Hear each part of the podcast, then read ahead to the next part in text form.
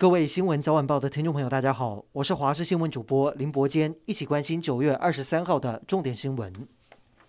我国以台澎金马个别关税领域的名称正式递件申请加入跨太平洋伙伴全面进步协定 （CPTPP），这也是台湾加入 WTO 以来最重要的经贸行为。加上今年日本是 CPTPP 的轮值主席国，在台日友好的情况下，对台湾的申请或许是利多。但接下来就要跟各国谈判，日本五县市包括福岛、茨城、櫪木、群马、千叶等地方的食品会不会跟着进口开放也成为焦点话题。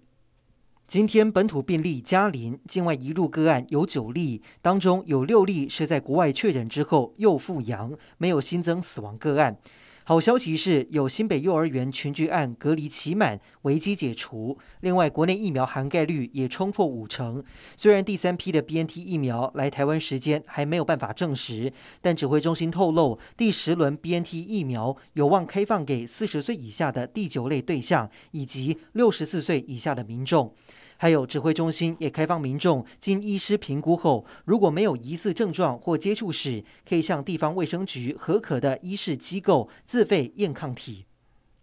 桃园市长郑文灿今天宣布，考虑到长荣机师二加一确诊事件已经宣布结案，二级加强管制直到今天为止，后续会回归中央管制措施。只不过，市府努力坚守疫情的同时，有民众违规防疫，偷偷从事性交易，被警方抓包。另外，校园 BNT 疫苗施打第二天，郑文灿特别邀请德国经济办事处处长林百科到校园视察施打的情况，同时被媒体问到下一批 BNT。提疫苗哪时候会到货？林百科说，相信很快就有好消息。美国总统拜登在台湾时间二十三号上午主持全球新冠疫情高峰会线上会议，我国前副总统陈建仁也应美方邀请线上参与。陈建仁透过预录影片表示，台湾支持这一次峰会为全球接种疫苗等四大主题。他说，只要国内疫苗供给充足，台湾也愿意与国际分享疫苗，也将继续为有需求的国家提供防疫物资。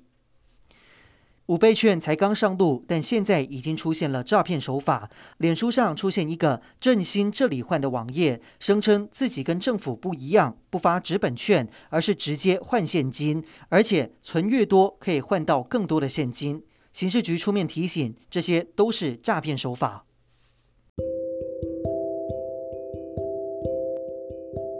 以上就是这一节的新闻内容，感谢您的收听，我们再会。